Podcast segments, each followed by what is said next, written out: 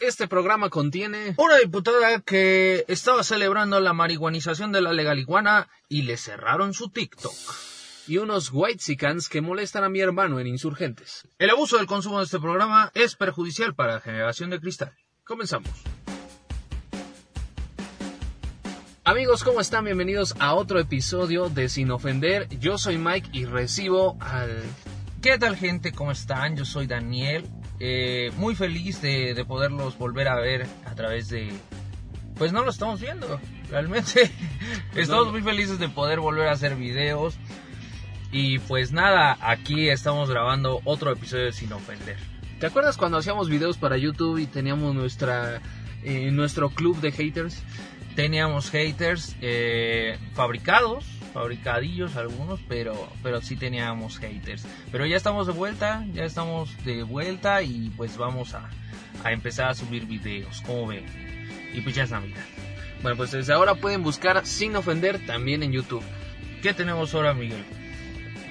Pues esta TikToker que en sus ratos libres es diputada, Pues se marihuanizó la legaliguana en el Senado de la República. Eh, usen el hashtag la marihuanización de la legaliguana. Y pues nada, este pasó a, a las comisiones de la Cámara de Diputados para su revisión y posible aprobación. Pero tu amiga Salvatori pues eh, se adelantó al festejo.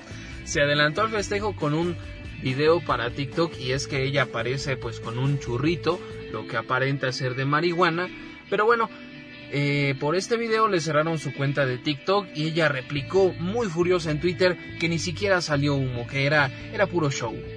Ok, pues el reclamo así apareció. Ni modo por andarle bromeando a TikTok.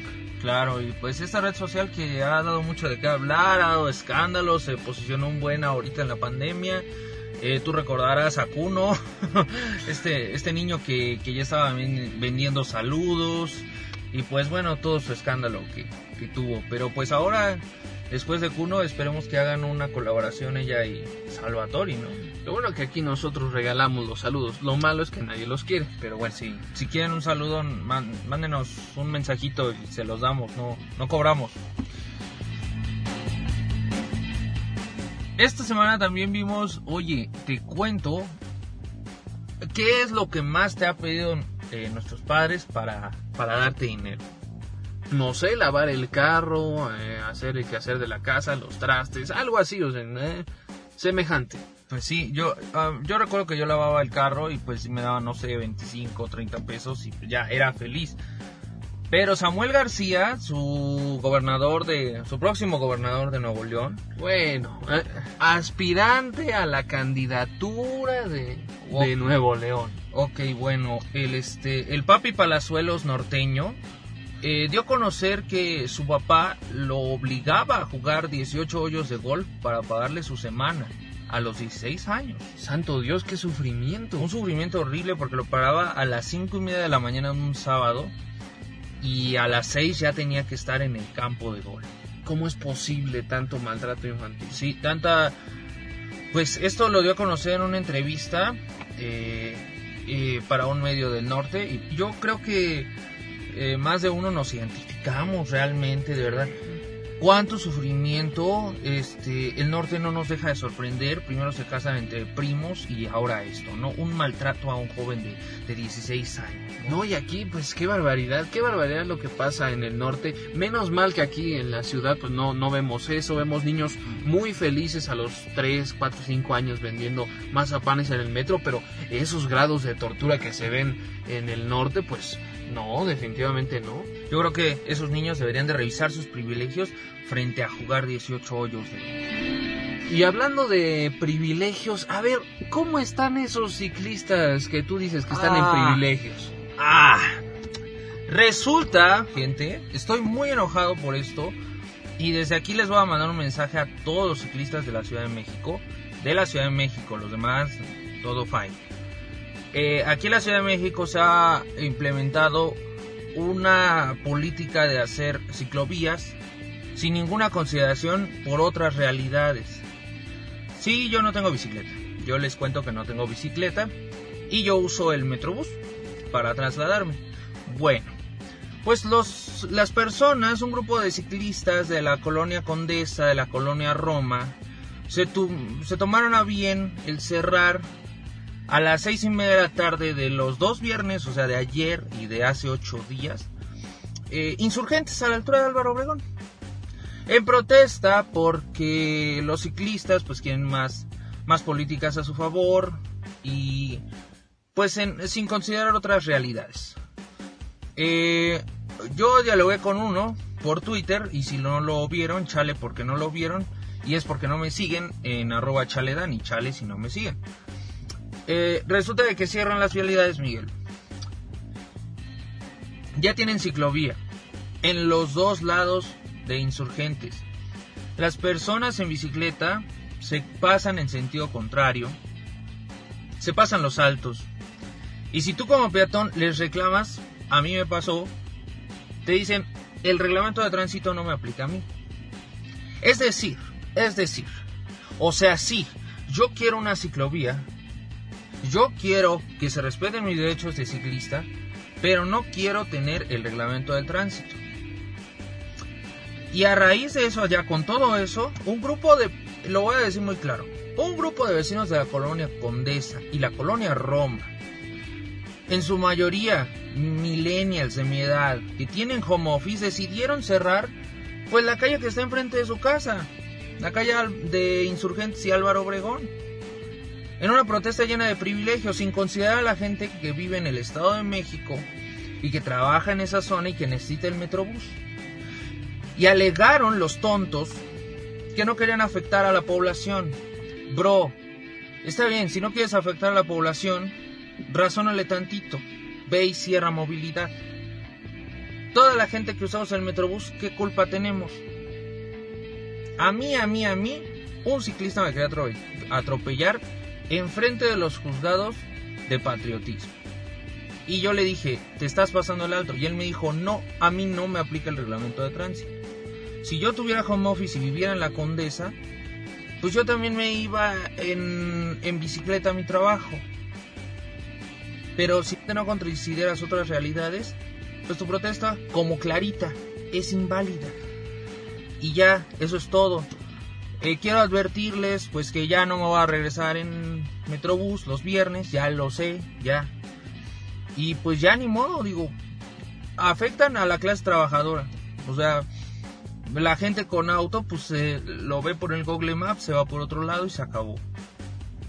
Pero afectan a la clase trabajadora, a los que se supone quieren beneficiar.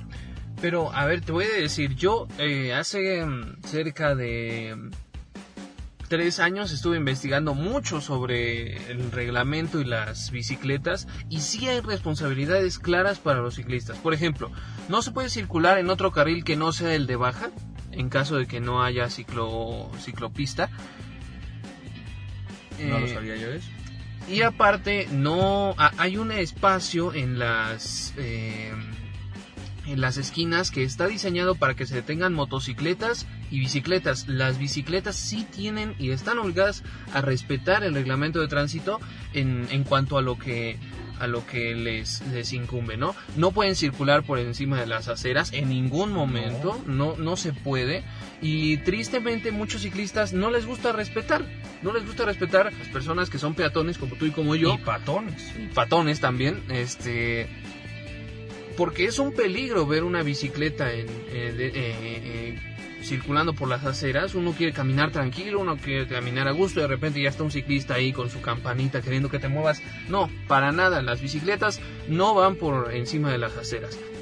Ahora es claro que, pues sí, han afectado mucho los carros a las bicicletas, hay muchos atropellamientos, la gente no respeta las ciclovías, y esto obedece a dos cosas, no nos educamos y está mal planeada la estrategia de implementar ciclovías. Eso es algo muy cierto, las ciclovías en la Ciudad de México están mal planeadas, o sea, eh, realmente causan mucho conflicto a la hora de dar vuelta, a la hora de parar por alguna situación, que sí, no es, eh, la mayoría de los casos no es correcto que un auto se detenga en una vía principal y es donde están establecidas las ciclovías, pero aún así afectan mucho la movilidad de tránsito. Yo no sé de qué manera se tienen que implementar las ciclovías porque son necesarias, son eh, benéficas. Yo utilizo muchas veces la bici, las ciclovías, pero incluso, incluso ahí hay ciclistas que van en, en una ciclovía en sentido contrario, incluso cuando hay un carril para ir hacia el norte, uno para ir hacia el sur y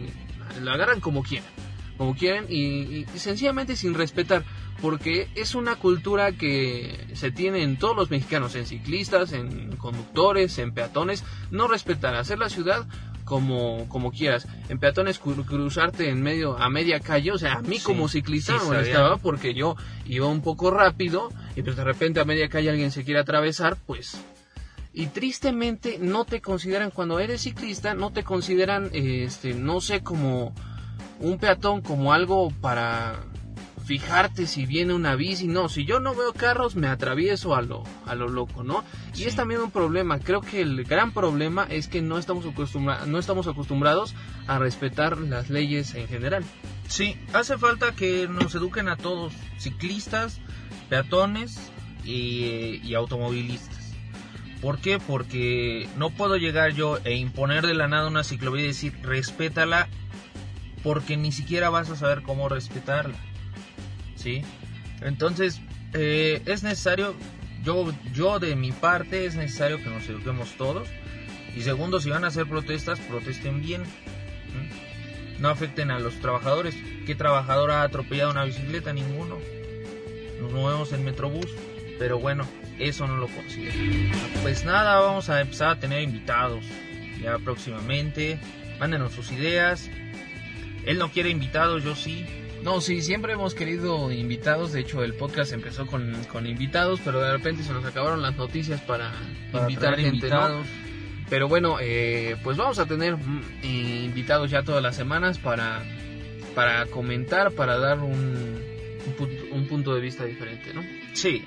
Y pues ya síganos en nuestras redes sociales, en Twitter arroba MikeGarHZ y en Instagram arroba Mike-Mike 2.71. A mí me pueden seguir en Twitter e Instagram como Chale Dani, Chale si no me siguen.